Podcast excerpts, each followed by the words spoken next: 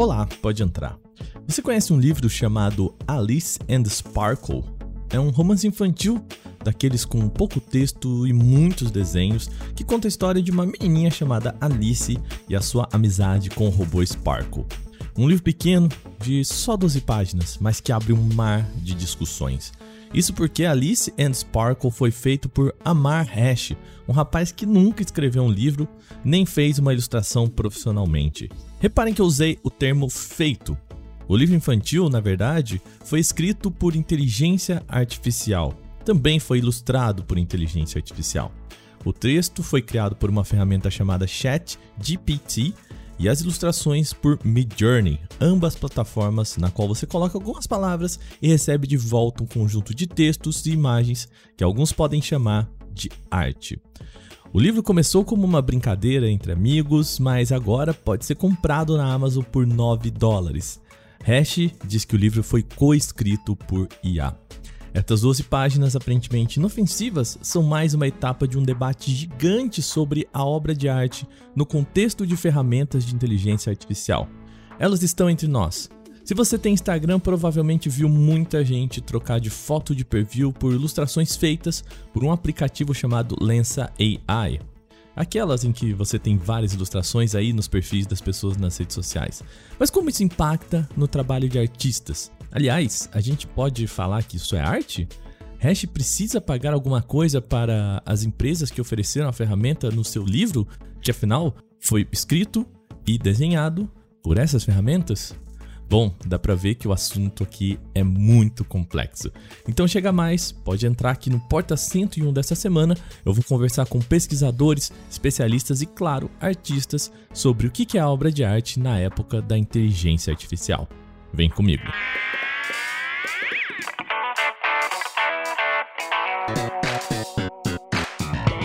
Olá, seja bem-vindo e bem-vinda ao Porta 101, esse que é o nosso podcast semanal, no qual a gente mergulha em um tema específico do universo da tecnologia. Lembrando que nós temos podcasts todos os dias aqui no Canal Tech. Se você só segue esse feed do Porta 101, fique sabendo que a gente também tem outro feed, é o do podcast Canal Tech. Lá de terça a sábado, nós temos os temas mais importantes do seu dia, as notícias mais importantes do dia no universo da tecnologia. E de domingo também temos o nosso Vale Play, que é o nosso podcast de entretenimento, cultura pop, games, enfim, tudo para você relaxar aí no seu final de semana. Então, vou deixar os links aqui na descrição desse podcast para você também acompanhar. Tem podcast todo dia no Canal Tech. Bom, antes da gente começar o programa também, precisamos falar sobre Prêmio Canaltech. Pois é, já está rolando a votação do prêmio deste ano. Se você não sabe, esse é o momento em que você aí pode votar na marca e produto de tecnologia de destaque de 2022. Pois é, e nós temos novidades nesse ano. No Prêmio Canaltech, você vai poder levar uma Smart TV Samsung de 50 polegadas, uma Neo QLED 4K Smart Gaming. O modelo é 50QN90B, uma super televisão. E para você que quer uma televisão gamer, bom, também nada mal um console, né? Pois é, Junto com a Smart TV da Samsung, você também pode levar um PlayStation 5. Pois é, lembrando, os dois produtos vão para a mesma pessoa aqui nessa campanha. Tudo que você precisa fazer é votar. É muito fácil. Você só entra lá no nosso site que é canoté.ch barra prêmio 22. De novo, canoté.ch barra prêmio 22. E aí você recebe um número e já está participando do sorteio. A novidade bem legal para esse ano é que quando você termina, você recebe um link, um link que é atrelado ao seu perfil para você chamar um amigo ou uma amiga para votar. Se eles terminarem o processo também, você recebe mais um número para participar e você tem mais chance de ganhar. Então vai lá, compartilha, coloca aí na conta dos pais, da mãe, do tio, do compartilha com amigos, com a família, enfim, aproveita aí o final de ano para isso. Um aviso importante: o regulamento e número de autorização do SECAP estão lá no nosso site para você conferir tudo certinho. Então, canoté.ch barra prêmio 22, vai lá e boa sorte!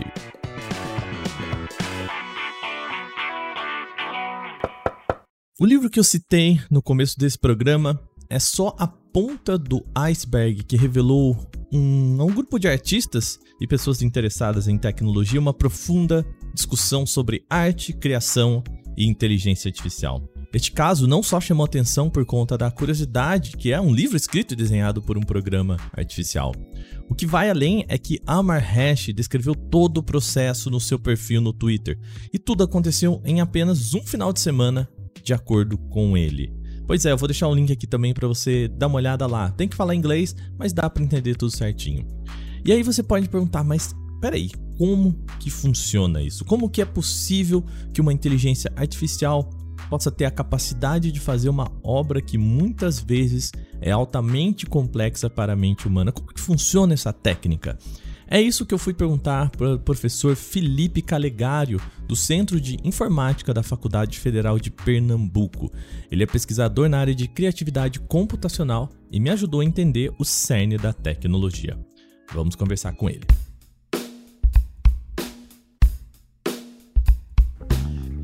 Então vamos começar. A gente está falando aqui de primordialmente do Stable Diffusion, né? Essa tecnologia que ajuda máquinas a produzirem que a gente pode chamar entre aspas de arte. Como que funciona isso? Como que uma máquina consegue compreender é, essa subjetividade que a gente tem? E aí eu já vou te perguntar, a gente está falando aqui de subjetividade, né? e, e lançar algo que parece tão humano assim? Perfeito. Primeiro, esclarecer que a máquina não entende a subjetividade, certo? Uhum. Ela replica o que foi colocado para ela. Então, no caso do Stable Diffusion, que já é um modelo que veio de outras, outras linhagens de modelo, né?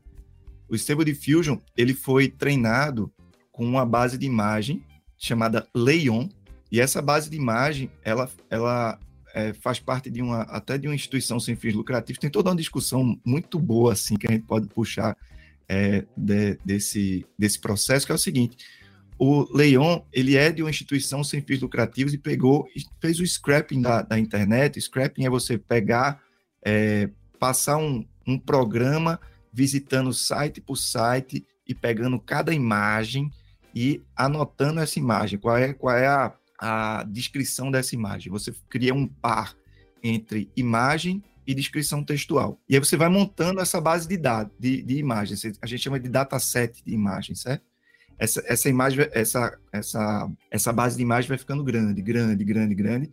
Tem duas versões do Leon, tem a 400M, que a gente chama que é 400 milhões de imagens nesse par de imagem, e tem a 5B, que são 5 bilhões de imagens tem um momento no tempo que eles congelam essa base de imagem, e aí, a partir dessa base de imagem, você passa por uma, por uma rede neural é, profunda, que é, que é o Stable Diffusion lá, e a partir dessa combinação, dessa quantidade imensa de dados, com o poder de processamento e com o, o, o modelo que foi definido, você passa por um processo de treinamento. Treinou, aí agora eu consigo usar.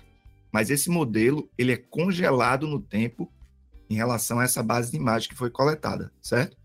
Então, tem discussões éticas muito profundas sobre é ético pegar imagens da internet, treinar sem, por exemplo, o artista é, ter um opt-in, né? Eu quero, eu quero entrar nesse treinamento. Os artistas não foram nem perguntados para isso, certo? Ao mesmo tempo que tem outras pessoas que dizem que, ó, isso aqui foi, está na internet, está na internet, está público. Então tem uma, uma discussão interessante aí por trás. Eu acho que tem, tem muitas coisas que a gente pode falar em relação a isso, mas o funcionamento básico é treino a partir de um conjunto imenso de imagens e agora eu consigo, com o texto, condicionar a geração de uma imagem parecida com essas imagens que foram entradas. Então, não existe uma noção de compreensão subjetiva da máquina. Ela não entende isso. O que basicamente a gente está fazendo é um direcionamento de geração a partir de um prompt de texto numa base de imagem que foi gigante, certo? Só para te dar um, um númerozinho, para eles é, treinarem, se eu não me engano, a versão 1.5 do Stable Diffusion, foram em torno de 600 milhões de dólares em poder computacional para poder treinar isso. A gente acha que é muito, mas para empresas dessa como startup, ou como uma empresa, o, o próprio dono da, da Stability AI era, era um cara que ganhou muito dinheiro com hedge fund, certo? Nos Estados Unidos. Então, ele vem com, com essa grana, a grana que, pô, para ele é até baixa, não chega nem a um milhão.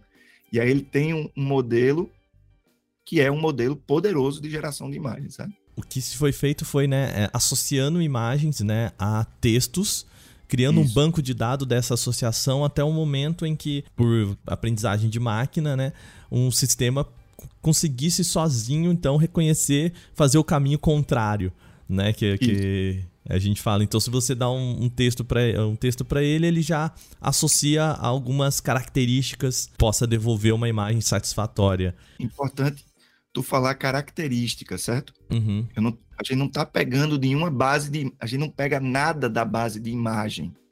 Porque o que pega da base de imagem já foi aprendido pelo modelo. Depois que o modelo está consolidado e treinado, eu posso jogar fora as 400 milhões de imagens que ele usou, as 5 bilhões de imagens. Ele não faz nenhum tipo de colagem. Uhum. Ele não faz, ele não é um banco. É, esse modelo de Sebo de Fusion não é um banco de, de dados que eu estou acessando e pegando imagem de, de Monet, e pegando uma imagem de Leonardo da Vinci e juntando essas imagens. Existe um processo de abstração desse conjunto de imagens de entrada, que é o processo de treinamento. E é isso às vezes fica um pouco difícil de entender, né, para o público em geral, inclusive os artistas que estão protestando e tudo mais, dizendo agora eu quero ver as imagens que a gente está botando aqui, eles vão pegar essas imagens e tal. Tem todo um, entendimento aí que a gente pode falar um pouquinho mais na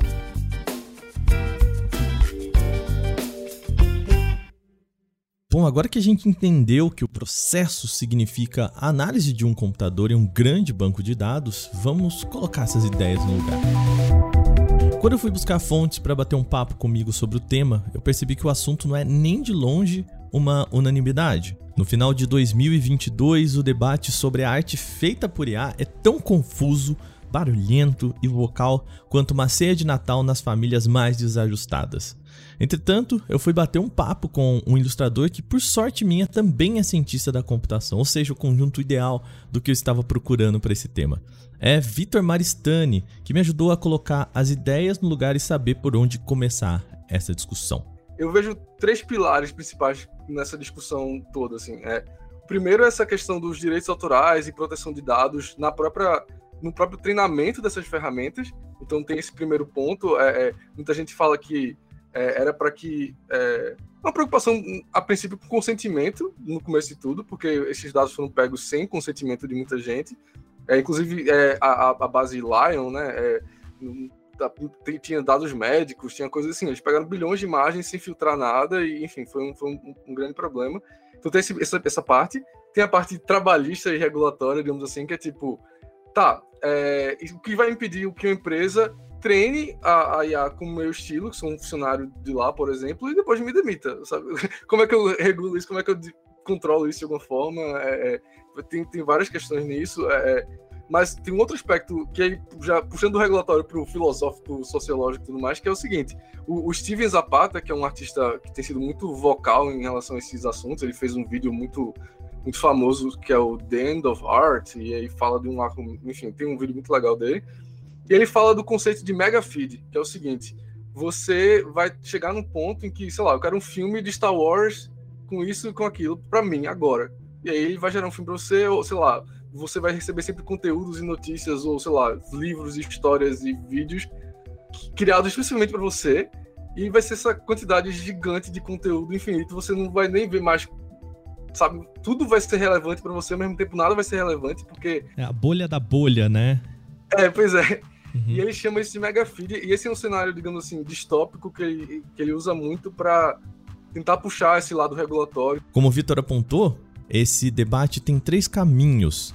Ou seja, o debate ético da base de dados, o debate da questão trabalhista e também de regulamentação sobre o impacto no trabalho das pessoas que hoje ganham a vida fazendo arte, e por fim, a questão que Vitor até considera menos importante agora, que é a filosófica, dizer se a arte feita por um computador é ou não arte. Para mim, a prioridade absoluta é, é a questão ética da base de dados ainda, porque inclusive isso é uma coisa que se a gente não resolver, vai colocar um precedente muito, muito perigoso para outras áreas. É, e, ao mesmo tempo, é, não é exatamente o objetivo inicial, mas ao fazer isso, a qualidade do, do, desses trabalhos gerados por IA vai acabar caindo um pouco a princípio, porque eles vão ter menos dados para se basear. Isso vai, inclusive, ajudar a gente a ter um pouco mais de tempo para discutir as questões trabalhistas e outras coisas. Mas eh, isso pode até não acontecer, pode ser que muitos bons resultados também. É, e eu acho que isso é muito importante, essa parte ética. É, tanto que as outras, os outros aspectos, para mim, eu estou muito mais psicologicamente preparado para discutir eles e debater, e, e, e enfim, porque a, não é a primeira vez que uma, uma área profissional passa por automação e precisa discutir várias coisas. Então, a gente tem. É um processo meio que normal, digamos assim, da evolução tecnológica do mundo. Mas esse primeiro aspecto ético não é normal, entendeu? Foi uma coisa que aconteceu de um jeito muito estranho, assim, que precisa ser resolvido para daí a gente. Todo mundo se é, organizar direitinho ali, todo mundo se divertir e a gente ter as conversas realmente mais é, normais, digamos assim, sobre, sobre esse assunto. Dividido assim, então, é pela questão do banco de dados que a gente vai começar, pois ela parece mais preocupante. Quando se fala sobre como estas inteligências artificiais foram criadas, uma das bases de dados mais referenciadas é a Lion, como disse o professor Felipe Calegário lá no começo do nosso programa. Ela usou a coleta de um monte de fotos da internet sem fazer um filtro do que é ou não imagem com copyright e nem sem dizer se são relacionadas à arte ou não. Um levantamento feito pela própria comunidade mostrou que há, inclusive, imagens de exames médicos dentro dessa base de dados. Ou seja, lá dentro tem, por exemplo, resultados de raio-x nesse pacote. O que mostra que não houve uma preocupação em filtrar nem mesmo o que é arte, quem dirá se a arte com ou não direitos autorais. Tá, mas como que é possível que uma companhia possa treinar uma inteligência artificial usando imagem que não é dela e depois venda essa tecnologia. Não tem uma regra que impede isso? Tem sim. A questão é que as empresas conseguiram um modo de burlar isso. Nas minhas conversas com especialistas e também em leituras da comunidade, várias vezes me indicaram um nome. É Steven Zapata, um ilustrador que publicou um vídeo em seu canal no YouTube chamado The End of Art: An Argument Against the Image AIs. Traduzindo esse nome, o fim da arte, um argumento contra as imagens por inteligência artificial. Zapata vai rebatendo diferentes argumentos para defender que essas plataformas não vão ajudar o setor da arte. Um dos temas que ele discute é o chamado Data Laundry, e Vitor Maristani ajuda a explicar o que, que é. é. É um outro aspecto ético dessa questão da coleta de dados. É, eles têm usado o termo de lavagem de dados, digamos assim, é, data laundering, porque o que aconteceu no Stability AI? A, o, o, Lion, que é a base lá de dados que eles fizeram, uma, organização sem fins lucrativos, tal, tal, tal, é, a princípio eram dados coletados para pesquisa, e realmente a área de pesquisa tem alguns benefícios nesse sentido de direitos autorais e tudo mais. Então, é, foram dados coletados de forma ética, na verdade, para o contexto da, daquela coleta. Uhum. Mas quando foram desenvolvidas aplicações com fins lucrativos usando essa base de dados, aí aconteceu esse, essa coisa que se chamou de, de lavagem de dados. É tipo, você está usando dados que foram adquiridos legitimamente para um fim e que não é não, não se encaixa ali, um fim legítimo ali para lucrar em cima da, daquilo. Então é, é... quase desvio de dados, né? É, um, um desvio de dados, praticamente, sim. É muito parecido com o que aconteceu com o escândalo do Cambridge Analytica e o Facebook, lembra?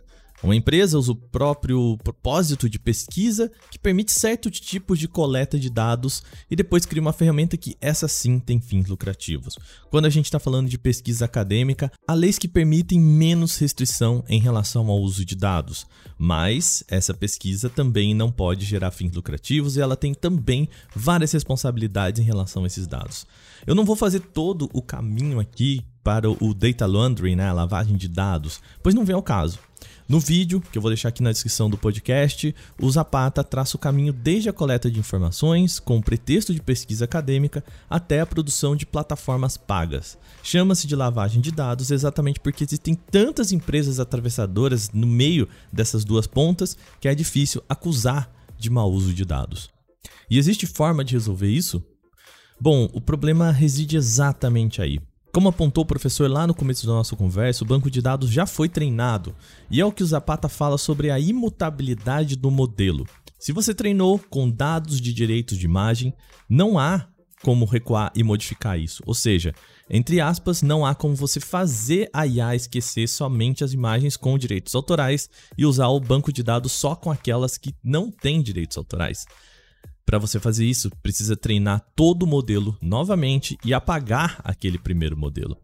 Tá, Dá para resolver isso? Essa, obviamente, não é a primeira vez que surge uma tecnologia é, com um potencial tão grande para o bem e para a catástrofe é, e que precisou ter esse tipo de discussão. Um exemplo assim clássico que muita gente traz quando esse, esse assunto surge é o da clonagem humana, né? Que, que uhum. inclusive, é também, uma, assim como, como a geração de imagens por IA no nível que está hoje, é uma coisa que me fascina e me dá algumas preocupações. A clonagem também, quando surgiu, acho que muita pessoa, muitas pessoas pensaram, nossa, que coisa fascinante que é possível, mas segura aí, calma, vamos discutir, vamos conversar.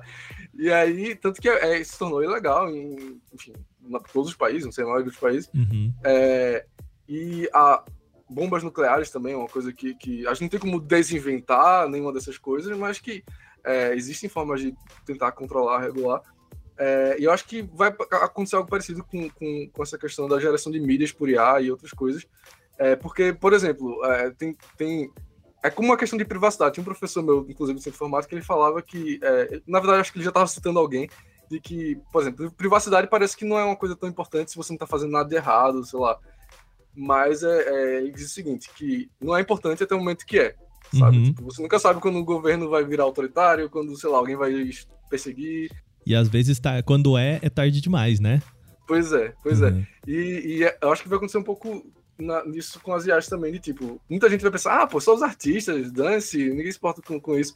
Mas aí quando chegar no momento que alguém vai criar deepfakes com você, que vai acabar com a sua carreira, ou sei lá, quando alguém pudesse escrever um texto, dizer as emoções em cada momento, ele gera já um podcast com a sua voz, do entrevistado que nem foi, sabe? É, enfim. Apesar desse olhar bem positivo do Vitor, resolver isso não vai ser fácil. Eu comecei essa pauta saindo nas redes sociais e conversando com as pessoas sobre o que elas achavam que seria a arte feita por uma plataforma de arte, se poderia ser considerada arte ou não. E foi eu que eu percebi que na verdade eu estava fazendo as perguntas erradas. Como disse o Vitor, essa discussão mais filosófica é importante, mas está longe de ser a prioridade. O que nos leva ao segundo ponto desse papo: a regulamentação trabalhista e a imposição de governos em relação ao que pode ou não pode ser feito. Para além do exemplo exagerado do livro todo feito por IA, existem pessoas já trabalhando com essas ferramentas para etapas dos seus próprios trabalhos. É o caso de Gabriel Passim, diretor de arte que também é pintor, ilustrador e quadrinista. Passim utiliza alguns recursos de imagens feitas por IA como referência para o seu trabalho. E foi isso que eu fui perguntar para ele. E hoje você tem uh, trabalhos, ou enfim, você utiliza também essas tecnologias para o seu trabalho? Como que é a sua relação com esse tipo de, de plataforma? Principalmente para alguma ilustração, para algum tipo de pintura, que eu tô. Porque a, a gente sempre. Quando você vai pintar ou você vai ilustrar alguma coisa, a gente sempre precisa de referência. Né? Uhum. Acho que esse, esse lance da inteligência artificial ela, ela ajuda muito a gente a ter referência, porque sei lá, se eu vou no, no iStock, ou se eu vou, tipo, em algum banco de imagens, ou se eu vou, tipo, no Pinterest, eu vou... Eu procuro lá algum, algum tipo de imagem que eu quero, mas eu nunca consigo achar uma imagem específica, assim, que vai me ajudar 100%, uhum. sabe? E, e aí eu acho que essa, essa coisa... Eu, eu uso o Mid Journey, tá? Para uhum. fazer o... para gerar as imagens. Eu não, o DALL-E eu não, eu não usei ele ainda. Então eu uso bastante o Journey e então é, é uma coisa que eu tô, sei lá, eu tô imaginando um certo tipo de cenário, uma, uma certa atmosfera, assim, tipo, com, com uma, certa, uma certa estética, sabe? E aí eu tô afim de pintar isso, eu quero incorporar isso numa ilustração, só que eu também não quero pegar uma, uma foto de que alguém tirou, sabe? Tipo, de uma, sei lá, agora eu tô fazendo um freela que é uma a ilustração é uma, é uma casa, tipo, vitoriana, uhum. né? Tipo, uma casa meio mal assombrada e tal. Eu posso ir lá no, sabe, tipo, no Pinterest e procurar por várias fotos, assim. Vou achar referências muito legais. Mas eu também não quero que seja uma, uma foto de uma casa que já existe, sabe? Com uma perspectiva que já, sabe, que você, você colocar lado a lado, você, você, você vai ver que eu, que eu peguei de referência essa foto, uhum. sabe? Então, e aí o que eu gosto muito da, das coisas da inteligência artificial é que você você dá o seu input, né? Você com a, com a estética que você quer ali, é, e aí você vai refinando isso, sabe?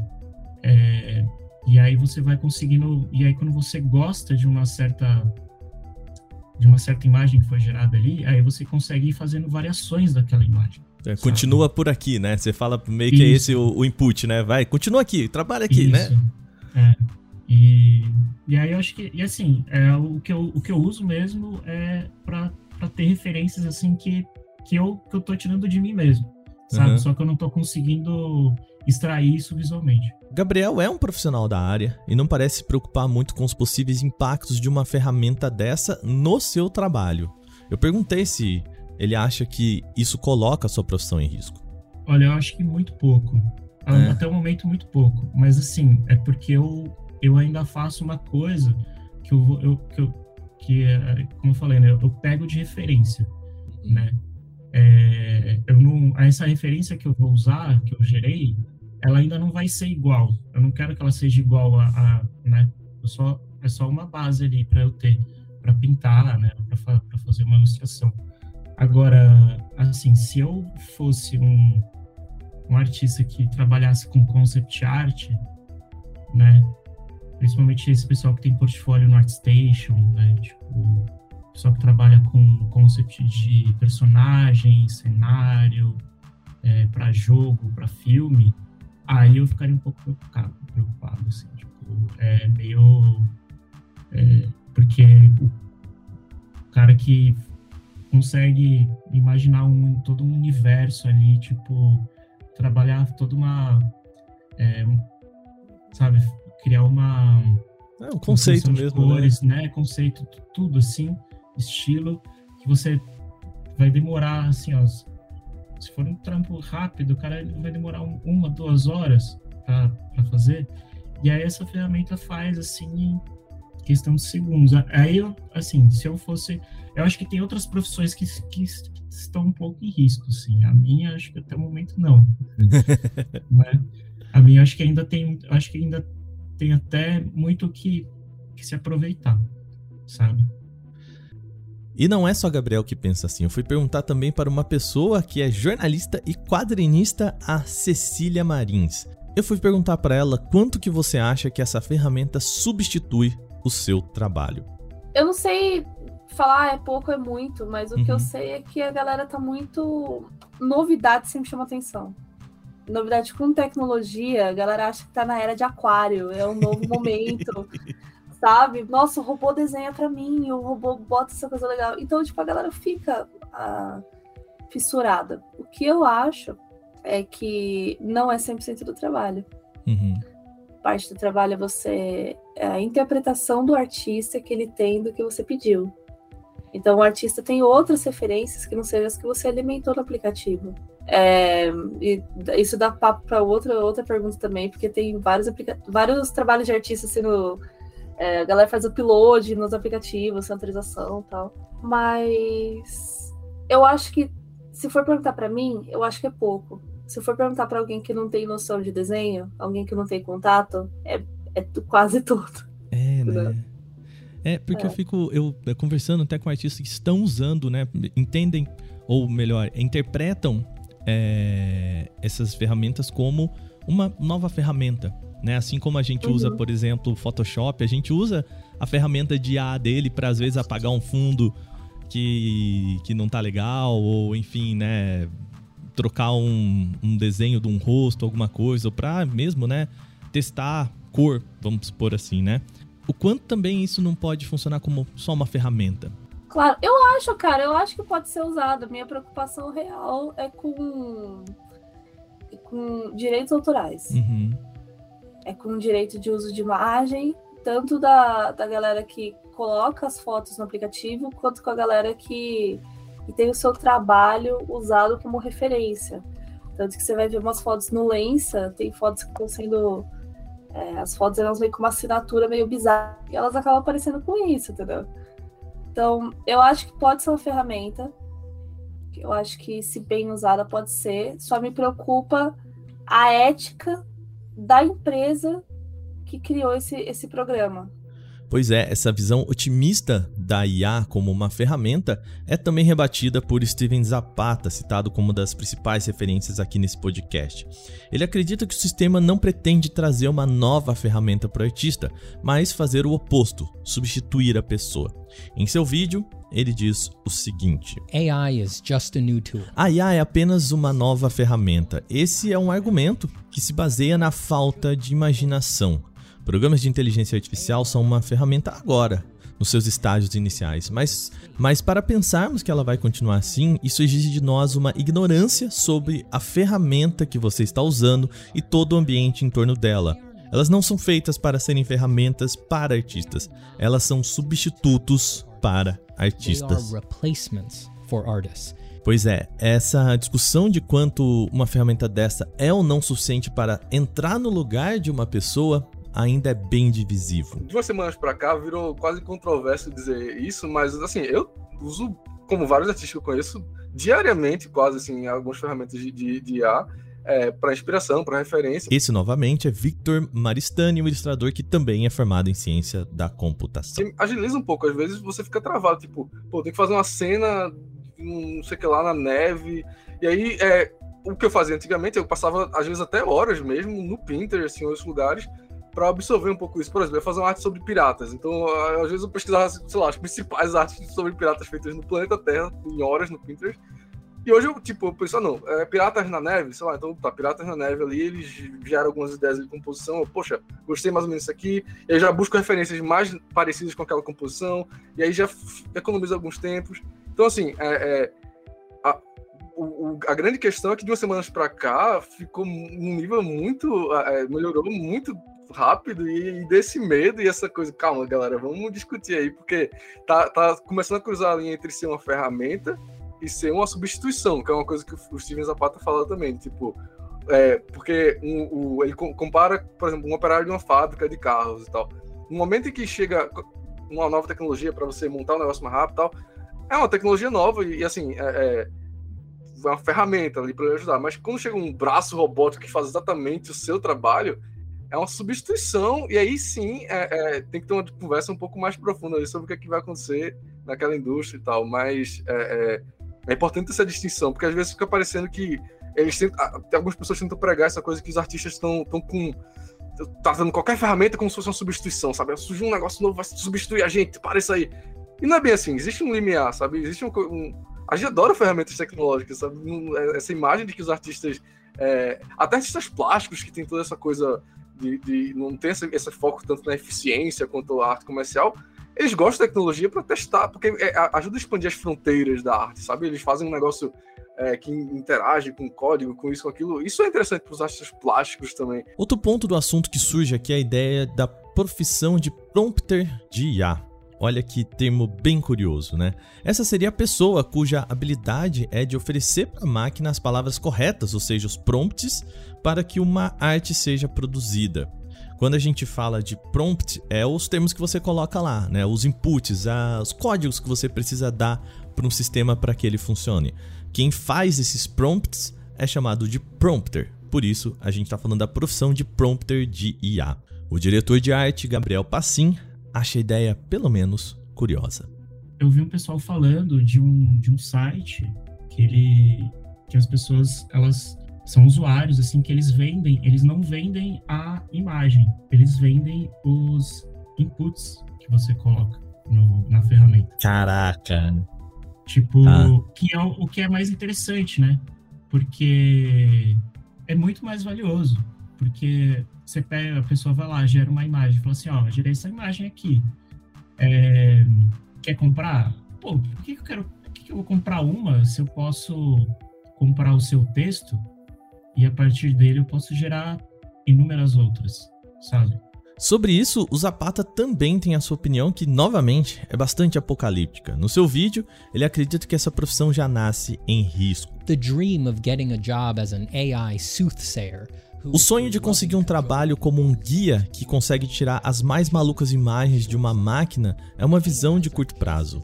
A IA é tão boa em criar textos quanto ela é em criar imagens. Na sua corrida por ser um prompter, você não percebe que está treinando a próxima etapa da IA.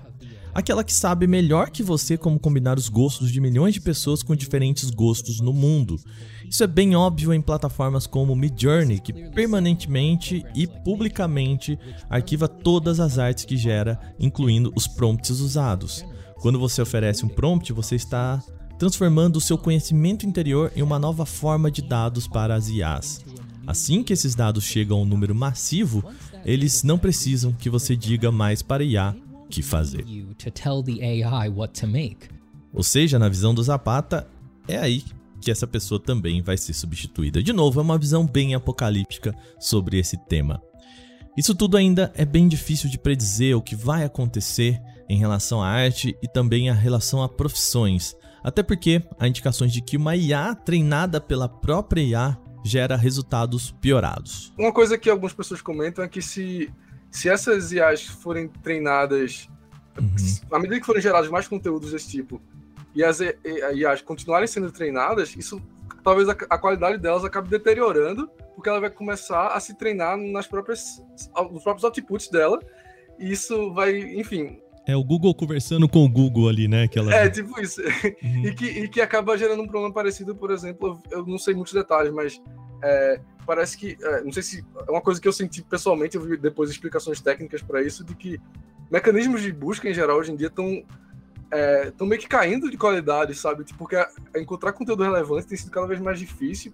Então, a própria os próprios mecanismos de busca e a forma como as pessoas tentam otimizar os mecanismos de busca deteriorou o, sistema, sabe? E, e, eu acho que pode acontecer isso com as IAs também, de tipo, a gente vai estar tão saturado de conteúdos gerados por IA que vão ter IAs treinando nesse conteúdo e sendo deteriorados por isso, sabe? Então pode ser uma questão que vai acontecer também, mas enfim. Como eu brinquei aqui várias e várias vezes, é possível usar aqui a metáfora da pasta fora do tubo. Os sistemas de IA já estão aí. Agora, o que, que pode acontecer? Eu fiz essa pergunta várias e várias vezes durante as minhas entrevistas. A gente já tem pessoas utilizando essas ferramentas, a gente já tem artistas utilizando essas ferramentas. Então, qual é o futuro agora? Para Cecília, há perigos diferentes aqui. Um deles é que as fotos também criam um sistema de precificação mais baixo para a arte, uma vez que há um sistema que pode fazer algo suficiente para os clientes, cobrando muito menos eu acho que isso pode ter um efeito na, na opinião de certas pessoas sobre precificação. Uhum. Eu lembro que a, a, a gente estava trocando uma ideia sobre como isso aconteceu com a tradução. Sim. O Google Tradutor é bom o suficiente. Então, então isso pode acontecer. Mas eu acho que é questão de público, cara. O público que chamaria, que pediria uma commission não é mais o público que vai baixar o Lensa. Eu acho que a única coisa, eu, eu acho que a única coisa que pode acontecer é a galera falar, não, pô, não precisa nem. Acho que passa no aplicativo, beleza, tranquilo. E, passou. E... Fui fazer essa pergunta final também para o professor Felipe Calegari, Universidade Federal de Pernambuco. O que eu tenho conversado com artistas e né, quem está muito crítico a isso ou não crítico a isso é que o, a questão filosófica importa muito menos aqui, né? Dizer que se essas artes produzidas por IA são ou não arte, se isso é, avança ou não como técnica, enfim, pouco importa. São dois parâmetros que me parecem mais importantes aqui, né? O primeiro, o parâmetro ético que você já citou, né? De, de onde vem essa base de dados, né? E, e o segundo parâmetro é de regulamentação, né? A gente viu um, um, rapaz que usou uma mistura de, de plataformas, inclusive textuais, né, para lançar um livro infantil todo criado por é, por inputs desses de inteligência artificial, né? Nesse sentido, a, a gente já tem um, um, a, um debate sobre o quanto há de questão de direitos autorais ou de regulamentação para esse tipo de, de técnica, né? Então eu vou lá e crio uma arte, eu posso vender, e se eu vendo, eu preciso creditar a empresa que eu usei, e se eu acreditei a empresa que eu usei, eu preciso pagar royalties para essa empresa, né? E vai gerando uma bola de neve. Uh, a gente já tem debate sobre isso? Tem debates e debates quentes na internet, é. certo? É, Steven Zapata, não sei se você conhece um, um ilustrador, ele lançou, acho que não sei se chegou a um mês atrás, mas um, um manifesto, quase um manifesto, tentando debulhar todos esses argumentos né, que tem em relação a esses modelos. É, a Associação de Artistas de, de, Concept Art dos Estados Unidos, ontem, ou foi antes de ontem, lançou um, um, uma chamada para os artistas ajudarem nesse empenho contra os modelos de IA, certo? Para poder ver questões legais, fazer um lobby com os congressistas americanos para poder regulamentar o uso dessas imagens. É, tem uma, um, uma coisa interessante, que até inclusive Steven Zapata ele fala no texto dele. Quando eles foram fazer o Dance Diffusion, que é um modelo de geração de música, para a base de dados de música, eles tiveram o cuidado de só pegar elementos de domínio público. Porque a indústria da música é muito bem organizada e muito bem uhum. experiente para cobrar direitos autorais. Então, eles estão nesse lugar, eles entenderam. Agora, eles fizeram uma coisa muito estranha, na minha concepção, que, assim, por um lado, o meu lado técnico olha aquilo com uma coisa muito boa, o meu lado ético olha com ressalva, que foi o seguinte: Stable Diffusion 1.4 libera tudo.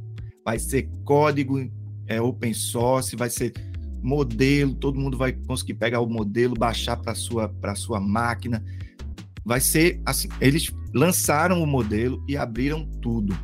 Uhum. Eu, como mero mortal aqui, eu tenho o modelo baixado na minha máquina, que eu testei na minha máquina, que a minha máquina tem GPU e tal aqui, certo? Isso é só para mostrar que eles abriram e não conseguem voltar atrás.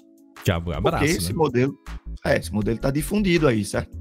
É, a pasta já está fora do, do tubo, né? Não dá para pôr de volta, né? Não pode botar, não pode botar de volta. Só que esse modelo foi treinado com essas imagens que os artistas não tiveram opção nenhuma de dizer eu quero que minhas imagens estejam aí ou não, certo? Isso gera uma discussão é, de não tenho o que fazer mais. Eu não tenho como fazer com que o modelo esqueça um determinado artista. Eu não tenho como limitar o uso do nome, por exemplo, Greg Rutowski, que é um, um, artista famosíssimo né, de concept art de, de jogos, fez o Zero Dawn, Horizon Zero Dawn, é o, o nome por trás das ilustrações de Magic the Gathering, de, do, do, do, do, jogo, né? Ele, ele tá abismado com o que está acontecendo, que ele não tem ação, ele não pode fazer nada. Ele não tem como limitar o uso do nome dele. E outra coisa, é muito difícil para alguns casos, depois que a imagem está gerada, você provar se o prompt não foi, não foi é, o prompt de texto não foi divulgado, é muito difícil dizer que a imagem foi realmente foi feita por, por, por usando o prompt de, de Greg Rutowski e por isso tem que acreditar ele. Já foi, não tem o que fazer mais, certo? É da agora para frente. E isso é muito difícil, porque o modelo já é muito poderoso. Eles lançaram a versão 2.0, uma ou duas semanas depois lançaram a versão 2.1, já com essa preocupação. Os artistas agora podem, é, para a versão 3.0, os artistas podem optar. Para a versão 2.0, o que é que eles fizeram? Não vamos colocar artistas na base de, de, de, treinamento. Isso fez com que o modelo fosse perceptivelmente menos expressivo do que os modelos anteriores. Hum. Várias ondas na internet tirando onda, dizendo que ah, o modelo 1.5 é melhor do que o modelo 2.0, melhor do que o modelo 2.1, porque eu consigo ter é, detalhes, descrições que o modelo 2.1, 2.0 não, não, não, mostra, porque não tem os artistas, entendeu?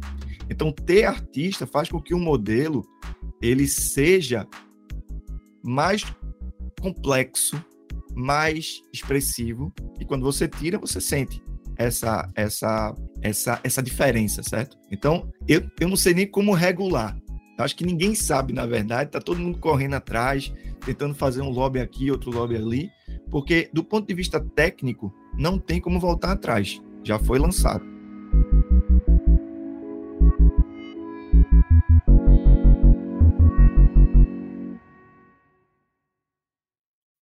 E assim a gente termina o nosso Porta 101 dessa semana. Um assunto complexo que exigiu muito tempo de conversas e opiniões diferentes. E eu queria aproveitar para agradecer todos os artistas que corajosamente conversaram comigo sobre esse tema que no momento é muito polêmico. A gente não tem a pretensão de, com esse podcast de pouco mais de uma hora, colocar na mesa os fatos e descrever tudo que uma comunidade gigante tem discutido e debatido nós não temos essa capacidade. A ideia aqui é abrir a discussão e trazer para mais gente. As, algumas pessoas, alguns artistas estão muito preocupados e com medo de perder os seus empregos. E o debate aqui é muito importante para que a gente crie uma tecnologia que não possa ser nociva para várias pessoas. A ideia é que a gente possa utilizar a tecnologia e que ela não seja um problema na vida de muita gente.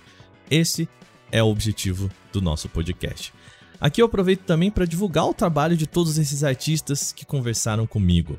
Começamos pela Cecília. Gente, eu sou, eu faço artes para a ONU, para o Intercept Brasil, para o Joio Trigo, para Netflix, então vocês conseguem me achar nesses lugares. Mas nas redes sociais eu sou arroba Cecília Tangerina em tudo. É, é, no Instagram, no, no, na Twitch eu faço streams desenhando, fazendo quadrinhos. E no Twitter eu sou a Cecília Fan Clube. Muito bem. Agora o Vitor. Uh, eu posso ser achado na maioria dos lugares com arroba Victor com C, Maristane com NE no final, não é NNI nem nada. Você me acha na dos lugares com isso. Tenho também meu site, maristane.com. É, e aí lá tem todos os meus links, vocês podem ver meu trabalho. Também, novamente, eu deixo aqui todos os links para os vídeos e falas citados por Steven Zapata. Vou deixar os links que eles citaram aqui na descrição desse programa, como também uma forma de agradecimento. O nosso podcast é feito por uma equipe super dedicada. Quem produz, roteiriza e apresenta, e nesse caso aqui também editor, sou eu, Wagner Waka, com capas feitas lindamente por Rafael Damini um dos nossos artistas aqui no Canal Tech. Outro artista que também colabora para esse programa é Guilherme Zomber, quem fez todas as músicas e interpretou os sons que você ouve aqui no nosso podcast. Esse é o último programa do ano, então muito obrigado a todos vocês que escutaram Porta 101 em 2022 e que me marcaram na retrospectiva de vocês. Emociona demais esse carinho e motiva muito a continuar fazendo programas cada vez melhores. Um grande abraço a todos vocês ouvintes, um feliz ano novo e que em 2023 a gente possa se falar ainda mais, tá bom? Um beijo, nosso programa não vai parar nesse final de ano, então até segundo que vem com mais um Porta 101. Tchau, tchau!